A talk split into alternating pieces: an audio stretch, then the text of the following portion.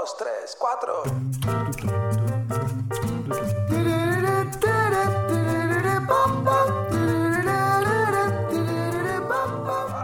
Durante todo el mes llegan preguntas, ya sea por redes sociales, por correo electrónico, por cualquier lado. Las voy recopilando y las respondo cada primer miércoles del mes. Hoy, siendo primer miércoles, toca responder esas preguntas. Así que este episodio lo haces vos. Mi nombre es Rodrigo Álvarez y esto es el podcast de Neurona Financiera.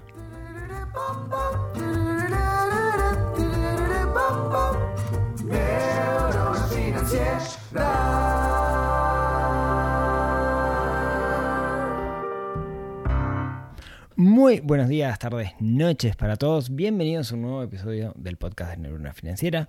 Mi nombre es Rodrigo y cada semana desde hace mucho nos juntamos a conversar sobre algún tema que ayude a despertar esa neurona financiera que tenemos un poquito dormidos, hablar de dinero, llevar a, convencernos de que el dinero es una herramienta y que tenemos que aprender a utilizarla para vivir una mejor vida. Hoy, siendo primer miércoles del mes, lo que voy a hacer es juntar algunas preguntas que me han llegado para poder responderlas. Vengo con mucho delay porque me llegan mucho más preguntas de las que puedo responder, así que les pido disculpas al respecto. No sé qué voy a inventar, porque no, quiero hacer episodios solo de, preguntas. Algo tengo que inventar. Si se les ocurre alguna idea, eh, háganmelo saber, porque tengo mucho más preguntas de, las que O sea, me podría dedicar solo a hacer un podcast de responder preguntas para que se hagan una, una idea. Bien, entonces, ya que estamos, vamos con esas preguntas. La primera es de Gabriel y dice lo siguiente. Buenos días, tardes, noches, Rodrigo. Muy bueno tu podcast, recién este año empecé a seguir. Quería consultarte, ya que estoy por vender un apartamento que me gané una rifa de economía y necesitaría alguna recomendación de cómo encarar ese ingreso extra de unos 80 mil dólares que me entrarán y hacerlo trabajar de la mejor forma. Hoy en día empecé con el tema de finanzas personales, pero la realidad es que al momento no tengo capacidad de ahorro y no quiero quemarme estos ingresos. Lo primero que uno piensa es invertirlo. Sí, muy bien, pero ¿qué instrumentos recomendás? ¿A través de qué broker se podría hacer? ¿Cómo se arma un portafolio de cero? Muchas gracias genio. Bueno, Gabriel, excelente. Primero, felicitaciones porque te ganaste un apartamento de. Te ganaste un apartamento, te ganaste 80 lucas. Felicitaciones, qué, suerte la, tuya con, eso.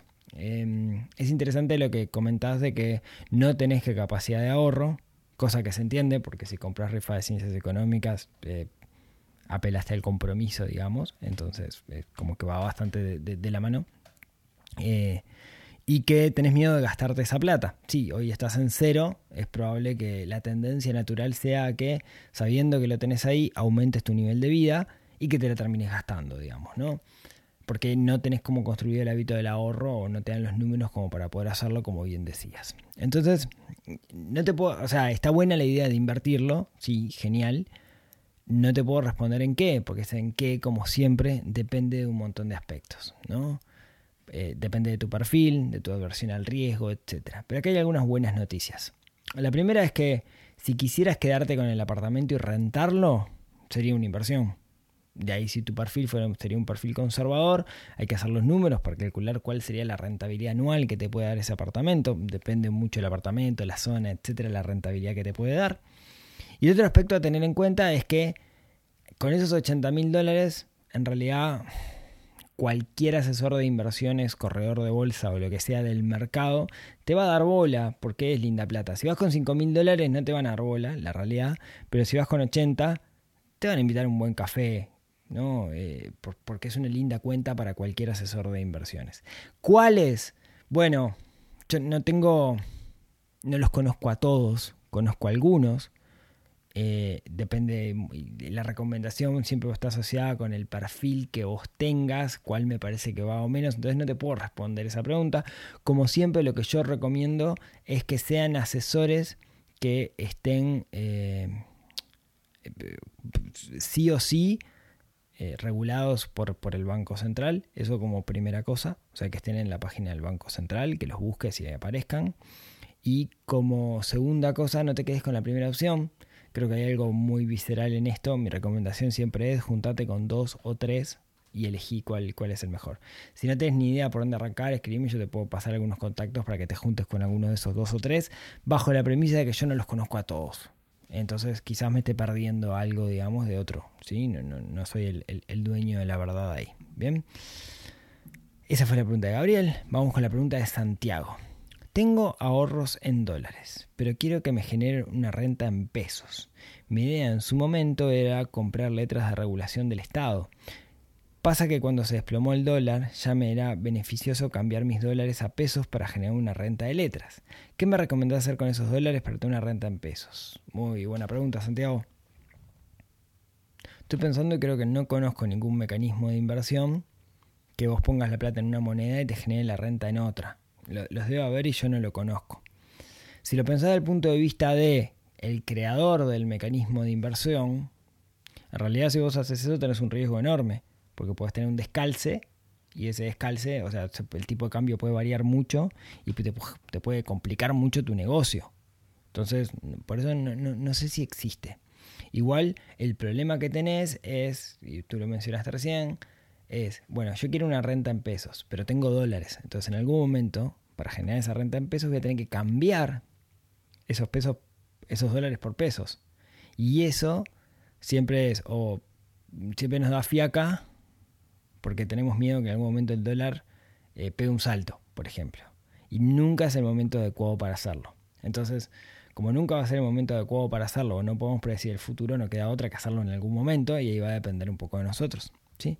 Entonces, eh, que si la pregunta está muy bien, pero no sé si te la puedo responder o al menos la respuesta que vos estás esperando. Así que bueno, eh, suerte con eso, Santi. Vamos con la pregunta de Laura. Dice, tengo... No, esta ya la leí. Ahora sí. Laura. Eh, mi perfil... ahorro la primera parte para hacerlo más cortito. Dice, fuiste lo mejor que me dejó la pandemia. Gracias, Laura. Eh, mi perfil siempre fue conservador porque nunca salí de las inversiones inmobiliarias. Tengo 53 años y mi objetivo es tener una estabilidad para mi futuro. Mi jubilación va a ser mínima si es que la hay y poder seguir viajando de vez en cuando. En el 2021 me animé y decidí diversificar un poco para probar. Me abrí una cuenta en Polié, Smart Saving, invertí algo en República Ganadera y abrí una cuenta en Sura con 25 mil dólares, Fondo de Estrategia Internacional. Mi consulta es sobre la cuenta de Sura que abría en septiembre del 21. Tiene una, viene en caída libre. Para mi cabeza conservadora es todo un desafío esto. No tengo claro si esperar, si sacar el dinero asumiendo la pérdida de casi 5 mil dólares en dos años. Sé que no das consejos personales ni tenés la bola de cristal para vaticinar la volatilidad del mercado. Solo me gustaría tu opinión o qué posibles acciones o no a tomar. Muchas gracias por tus enseñanzas. Fuiste un antes y un después en mi visión de las finanzas. Saludos. Bueno, Laura, es, eh, es interesante tu pregunta. Em, creo que la, clave está en revisar qué es lo que tiene adentro el Fondo de Estrategia Internacional de Sura, porque un poco podemos predecir qué es lo que va a pasar si vemos qué es lo que tiene adentro, ¿no? O sea, de qué se compone ese, ese fondo. Em, a mi Sura, yo en su momento, y si van los podcasts para atrás, mi fondo de emergencia yo lo tenía en Sura, confiaba bastante en Sura, y en un momento los fondos empezaron a rendir bastante mal y me terminé saliendo. Entiendo que después repuntaron un poquito, ¿no? Eh, a ver, la, realidad es que, puedo decir, septiembre de 2021, 2022 fue un año muy malo para, para los mercados, o sea, empatar en el 2022 ya fue tipo, wow, empataste.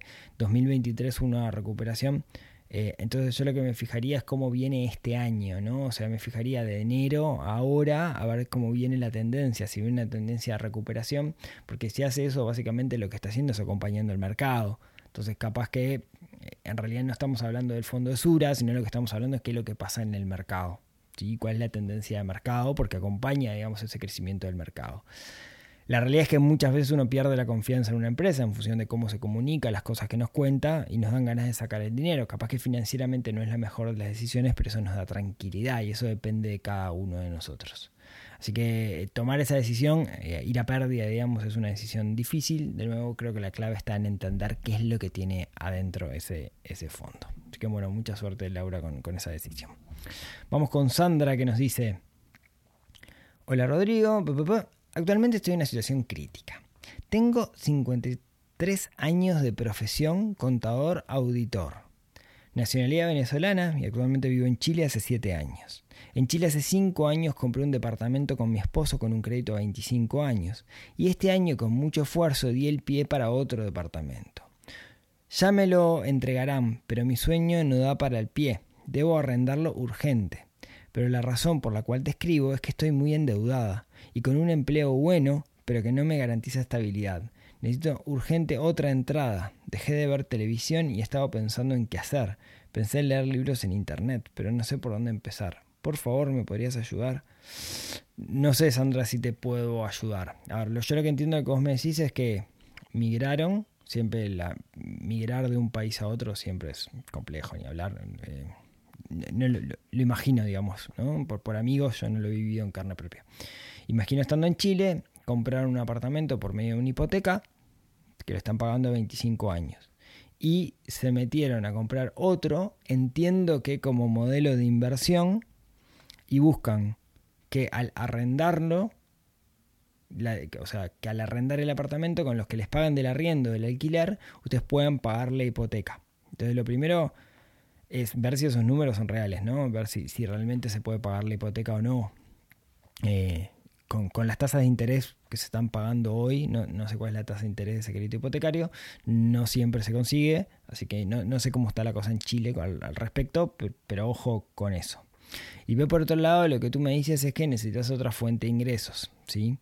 Eh, pero si tienes 53 años y además que tienes 53, 53 años de profesión contador auditor, entonces... Eh, haciendo números rápidos, digamos, si me dices que tienes 53 años Ah, para acá tengo una duda, ¿no? Me dice, tengo 53 años de profesión contador auditor. No sé si hay una coma ahí, si tienes 53 años y además sos de profesión contador auditora o hace 53 años que venís haciendo esto, ¿no? ¿Por qué te hago la pregunta? Porque si sos, eh, si tenés 53 años de profesión, deberías tener al menos 75 años, ¿no? Eh, si tenés 75 años, es difícil que te den un préstamo a 25 años. Entonces voy a partir de la base de que tenés 53 años. Entonces tu pregunta es, ¿cómo puedo, eh, ¿cómo puedo obtener otra fuente de ingresos? Bueno, creo que la clave está en entender cuáles son tus fortalezas, en qué vos sos buena, que podés de alguna manera, si, si tenés el tiempo, como para salir a vender algo en lo cual tú eres buena. Supongo que, que que hay algo en lo cual tú te destacas, que es una de tus grandes fortalezas, y podrías salir a venderlo. Mm, ¿Cómo? Digamos, no lo sé, depende, depende de cuál sea esa fortaleza. No sé si vas a encontrar la solución en un libro en internet. Eh, creo que la solución está en, haciendo cosas y en enfocarse en cuáles son las fortalezas. Por eso te digo, Sandra, que no sé si te puedo ayudar, no tengo como la solución mágica al, respecto. Sí, cuidado con esos negocios de comprar apartamentos para, para alquilar, la gran aquí que no siempre los números nos dan. Vamos a la pregunta ahora de Franco. Y Franco dice... Actualmente yo tengo 19 años y recibo alrededor de 4 mil pesos por mes, más o menos 100 dólares, como una mensualidad por parte de mi padre. Tengo buena capacidad de ahorro ya que no gasto mucho y una plata guardada de hace un tiempo de mil dólares. Y busco un lugar para invertir a largo plazo. Mi idea es no tomar mucho riesgo, sé que la rentabilidad disminuye por eso. Eh, bueno, sí. Y me da algo de miedo todas esas plataformas de las que hablas, ya que nunca usé nada por el estilo. Mi objetivo es invertir a largo plazo para una casa o auto. No hablo de cubrir la totalidad del precio, pero sí como una ayuda.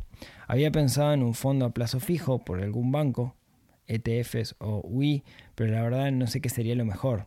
No me gusta la idea de que tenga dinero guardado en el banco perdiendo valor todo el tiempo y quiero moverlo.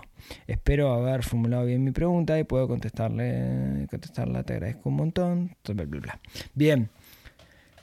A ver, Franco, yo acá soy siempre bastante categórico con esto. Yo creo que cuando uno tiene 19 años está genial invertir, empezar a invertir es buenísimo, pero creo que la mejor inversión que puedes hacer es invertir en vos mismo. Invertir en vos mismo eventualmente podría ser aprender inversiones, eventualmente invertir en vos mismo podría ser eh, desarrollar alguna habilidad por medio de cursos, capacitación, carrera técnica o carrera profesional que te permita generar más dinero. Porque eso, digamos, es lo que te va a dar, te va a abrir la puerta y te va a ser más rentable en el futuro. Si no querés ir por ese lado, bueno, tenés la plata en dólares, plazos fijos en dólares, la realidad es que pagan poco y nada. Eh, no sé si te vale la pena poner esos mil dólares para conseguir 50 dólares en un año, si, si esa fuera la rentabilidad.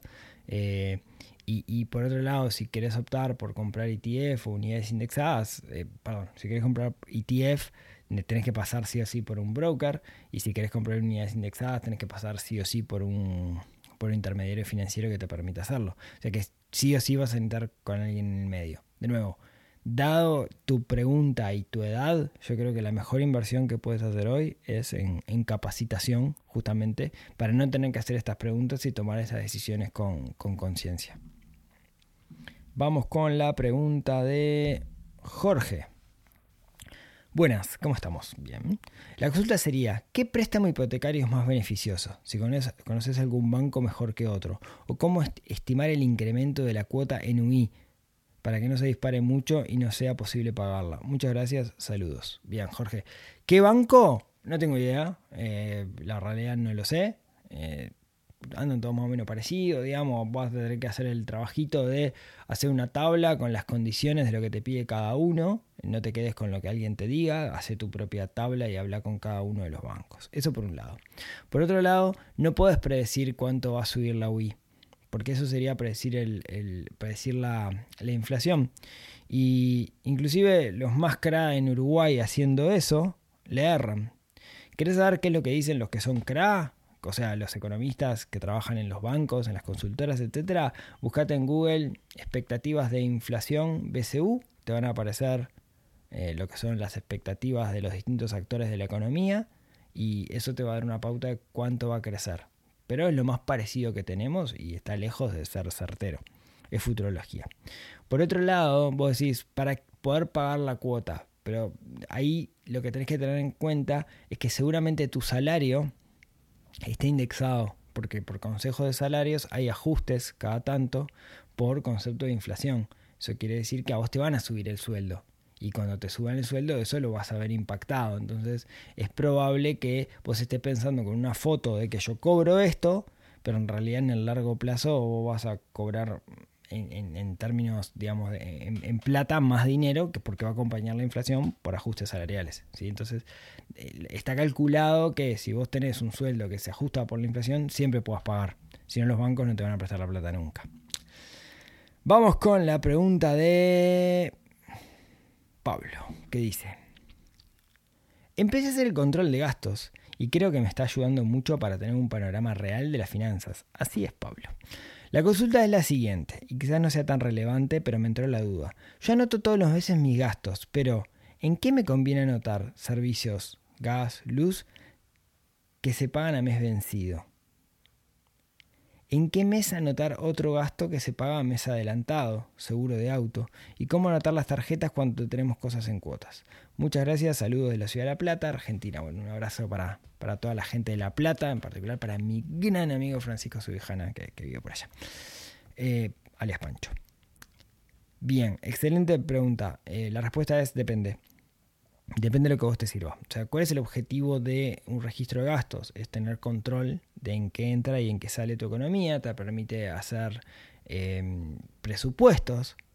Entonces, eh, eh, creo que la, la, respuesta a estas preguntas es para qué lo vas a usar y tenés que utilizar el registro de gastos para que te dé herramienta en aquello en lo cual vos lo vas a usar. Anotarlo a mes vencido, y puede ser, sí, depende, digamos, como qué, es lo que te sirve a vos. Para mí la clave, lo que sí es seguir siempre la misma regla, ¿no? Si lo noto mes vencido, es siempre mes vencido y listo. Con respecto a la tarjeta de crédito, bueno, ahí tenés dos, dos estrategias. Suponete que yo compro algo en 10 cuotas. Yo tengo dos estrategias. Una es decir, el gasto lo hice hoy, pero lo tengo que ir pagando la tarjeta de acá a 10 meses. Y la otra es imaginarte que tenés 10 gastos consecutivos los 10 meses siguientes. De nuevo, cualquiera de las dos estrategias está bien, todo depende si querés verlo de un punto de vista financiero o un punto de vista contable, pero sobre todo lo que a vos más te sirva. Y la clave en el registro de gastos es buscar estrategias que te sirvan a vos, ¿sí? Y que te permitan construir el hábito. Entonces no hay una respuesta correcta, la respuesta es que se adapte a lo que vos necesites. Vamos con la respuesta de la pregunta de Andrea. No, perdón, de Federico. Eh, hola Rodri, espero que andes bien. Supongo que te acordás de mí, Federico. Ah, sí, claro, por supuesto, me acuerdo. Fuimos compañeros de facultad, nos vimos en la facultad y todo eso. Estaba buscando un podcast tuyo para pasarle a una amiga que tiene problemas en cómo negociar la plata con su hijo de 17 años. Ella le da a discreción cuando él necesita ropa, championes, celular. Hay veces que no es mucho y otras, otros meses que es mucha plata. Siempre terminan discutiendo. Él porque no consigue la cantidad que quiere y ella porque siente que o bien no lo complace o bien no le da más de lo que debería. Yo le hablé de lo que hizo mi madre conmigo desde mis 12 años, un sistema donde me daba una mesada mensual en su momento de 500 pesos uruguayos, con la condición de que tenía que anotar en una libretita, que también me dio y una lapicera, todos los gastos que tuviera. Sin quererlo me enseñó el famoso control de gastos. ¡Qué bien tu madre, por favor, Fede! Entonces, me encantaría, y creo que sería un gran favor a muchos padres y madres, si pudieras hacer un podcast específico sobre cómo proveer a nuestros hijos de dinero. Tal vez haya varias posibilidades, pero en particular tocar el tema de la mesada. Algunos puntos que me parece que pueden ser interesantes son cómo calcular cuánto darle, qué cosas entran en la mesada y cuáles quedan afuera, ropas, salidas, cuál sería el contrato que se establece entre las partes, tiene sentido que haya alguna prima por tarea especial, como ayudar en lo específico en la casa o tener una nota superior en el liceo. Hablar del aprendizaje que hay detrás de esta metodología. También creo que se le puede proponer algún sistema de inversión interna. Me río porque me hiciste el episodio, Fede. Eh, es decir, decirle que su hijo te da dinero, X pesos, vos al mes le vas a devolver X más el 10% de interés acumulado, o sea, hacer el corredor de bolsa de tu hijo para incentivar el ahorro y la inversión. Espero que te guste la idea, te mando un abrazo y te sigo escuchando por Spotify como siempre. Eh, bla, bla, bueno, qué, qué grande eh, grande Fede, bueno, muchísimas gracias por la pregunta. Es un gran tema, ¿sí? Eh, una de las cosas que me pasa con estos temas es que Maxi, mi hijo, tiene 10 años, es el mayor. Y, y claro, si bien puedo meterme en esto, e, es como desde la teoría, porque en realidad en la práctica no provee estas cosas. Y a mí me gusta hablar siempre de la práctica más que de la teoría. De hecho, vengo leyendo bastante sobre estos temas. De hecho, a tu amiga yo le recomiendo el libro de mm, Diego Barbieri que es Educar sin culpa, justamente para entender, digamos, la importancia de que tenemos que poner límites a, los hijos y no sentirnos culpables por, por eso, ¿no? Porque vos me decías algo como que terminé, terminaba discutiendo, no sé qué, eh, eh, y me dio esa sensación, eh, recomendación de, ese libro de, Ale Barbieri. pero bueno, igual, me lo quedo, me lo quedo y muchas gracias por, por el comentario, Fede. Vamos con el, el de Felipe, que dice así. Estuve escuchando tu podcast. Muy bueno. Quería saber cómo funciona el préstamo automatriz de Itaú y qué tan buena opción es o no. Eh, bien. Bueno o malo es siempre un gran depende. Y va a depender de vos más que del préstamo en sí mismo, ¿no? Como todo, nada es bueno o malo per se, todo depende de las condiciones. Lo que sí te puedo decir es que no hay cenas gratis. O sea, cuando te dicen un préstamo a tasa cero, nunca es a tasa cero. Porque si el banco tiene que prestar plata, no te va a prestar plata gratis. O sea, algo detrás hay y siempre es bueno entender cuál es el negocio del que te presta dinero para poder magnificar realmente cuando, cuánto vos estás perdiendo porque si soy el banco prefiero esa plata dársela a otro que darte la voz y hay que entender cuál es ese negocio. Vamos con... A ver cómo estamos de tiempo. Eh, vamos con Laura. Uy, es largo. Eh, Mi nombre es Laura, tengo 55 años, soy trabajadora dependiente de la Intendencia de un departamento. Eh, un trabajo con mucha connotación de índole mental y ético, pero no lo voy a dejar por el momento ya que todos mis otros trabajos a nivel público los pasé a esa sola cuenta cuando gané el concurso de ingreso en el 2011. Mi inquietud es por qué al ingresar me hice social el servicio mutuo de los funcionarios de la Intendencia, el cual te otorga derecho a recibir el fruto de mis ahorros cuando llegue a la etapa como activo como complemento jubilatorio para que pueda tener el 100 de lo que recibí siendo activo. Este seguro lo pago desde mis ingresos y para recibirlo debo aportar hasta el 2031 porque tengo que cumplir 20 años de aportes, lo cual haría que me jubile a los 62. El descuento es variable dependiendo si hago horas o si tengo aguinaldo o percibo otros cobros como compromisos de gestión.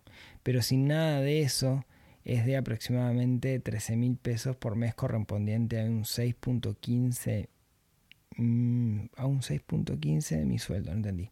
Mi consulta es porque han habido algunas irregularidades y otros intereses que se están presentando, como que la gente del gremio que quiere quedarse en la directiva, la cual se renueva cada dos años. Si bien me han ofrecido para presentarme en las próximas elecciones para la directiva, se me está generando algunas dudas. Por eso mi pregunta, ya que el panorama es inestable y me quedan siete años para jubilarme. Y si me desafilio no cobro nada de lo que he aportado, pero por lo que me queda por delante podría generar un monto importante para mi jubilación. Es que se me ha dado en pensar que esto puede caer en malas manos y no generar lo aportado, además de pensar que las personas que ingresan no se están afiliando y no se va a poder seguir sustentando. Por eso es mi inquietud y mi pedido de que me puedas orientar. Uy, qué dilema, este qué complejo. A ver si entendí, Laura.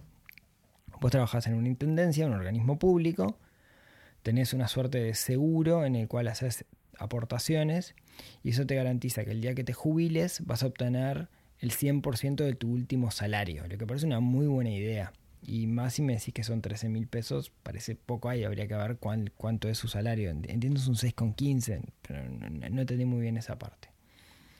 ¿Tenés dudas sobre el sistema en sí mismo? Ahí, ahí yo tengo preguntas, digamos, no tengo respuestas, pero tengo preguntas. Y es, ¿esto que está haciendo el gremio es contratando un seguro independiente o lo hacen ellos con capitales propios? Esa es la gran duda que tengo. Si lo hacen ellos con capitales propios, entiendo tiene que estar regularizado, porque es una suerte de fondo de pasividades y tienen que estar regularizado por el Banco Central, supongo. Y la duda que me genera, digamos, es cómo está siendo afectado por toda la, eh, la reforma del sistema previsional. Si es un seguro privado, en realidad, ¿quién gestiona ese seguro privado? ¿Qué empresa da ese seguro? porque debería ser un seguro medio a medida, me parece. Eh, muchas dudas me, surgen sobre, sobre esto. ¿Qué hacer? No lo, no lo, tengo muy claro. Tendré que indagar muchísimo más para poder darte un consejo o, generar una conversación contigo. Pero estás en un lindo dilema. No me metería solamente a presidir un gremio solo por esto, porque me parece que implica mucho más y ahí depende un poco también qué tan comprometida vos estés con la actividad política. Mucha suerte, Laura, y lamento no darte la respuesta tan profunda que estabas esperando. Vamos con... ¿Cómo estamos tiempo? Bueno, un par más. Vamos con Jocelyn. Bla, bla, bla, bla, bla, bla, bla, bla. Soy psicóloga, estuve... Eh, me ahorro las primeras partes, digamos, porque vamos a la pregunta.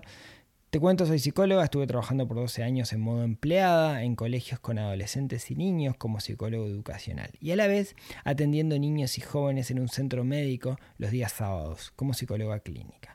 Asimismo, me estuve formando desde el 2017 en diferentes temáticas que me han interesado profundamente y que se orientan en mi objetivo de vida, que es ayudar en la salud mental a niños y adolescentes promoviendo una crianza respetuosa. En el 2017 me formé en el modelo evolutivo que promueve un entendimiento de los procesos madurativos de la infancia y adolescencia desde una perspectiva de la neurociencia, despatologizando las infancias. Más tarde vino la necesidad de hacer un retiro de meditación por seis meses en Uruguay, en el centro Illa de Costa Azul en el año 2018, donde además de meditar por seis meses me formé en un programa educativo para enseñar a meditar a los niños, el cual va totalmente de la mano con el modelo que hablé anteriormente y también me enamoré de Uruguay, le tengo un cariño especial, bla bla bla. Voy a ahorrarme mi mi mi mi mi mi mi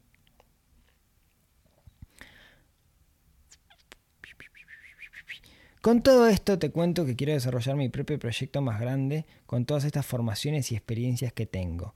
Siento que quiero invertir en mi profesión, en armar mi proyecto personal para ayudar a los niños y sobre todo a los adolescentes que por acá andan muy complicados emocionalmente post pandemia, eso en todos lados. Tipo vender charlas a colegios, talleres o a largo plazo tener un centro. Pero me cuesta organizarme y vender propiamente tal. ¿Recomiendas invertir en ayuda para organizar mi proyecto? ¿Sería una buena inversión? Mi pareja me dice que ya he gastado mucho tiempo y dinero en formaciones. De hecho, aún sigo endeudada debido a estos estudios. Y estoy ahorrando y juntando fondos para proyectos y también tengo un fondo para deudas. Pero, ¿recomiendas gastármelo de nuevo en formación? ¿Cómo elegir un buen formador en esto? ¿Me enfoco en pagar mis deudas primero? Tengo deudas de crédito universitario tipo mil dólares a pagar en mayo. ¿Por dónde sigo? Ayúdame ver alguna luz. Muchas gracias. A ver, entiendo, estás súper formada, tenés un tema del cual te apasiona, pero entiendo que hay una habilidad que todavía no tenés desarrollada, que es la habilidad de construir un negocio a partir de tu conocimiento para ofrecer servicios. Eh, yo creo que esa es una habilidad ortogonal que todos deberíamos desarrollar, porque no importa cuál sea nuestra pasión, si nosotros logramos aprender a, vender y generar un negocio a partir de nuestra pasión, no importa cuál sea la pasión, vamos a vivir de lo que nos gusta. Ahora, tenemos dos formas de generar eso. Una es invertir en alguien que nos ayude.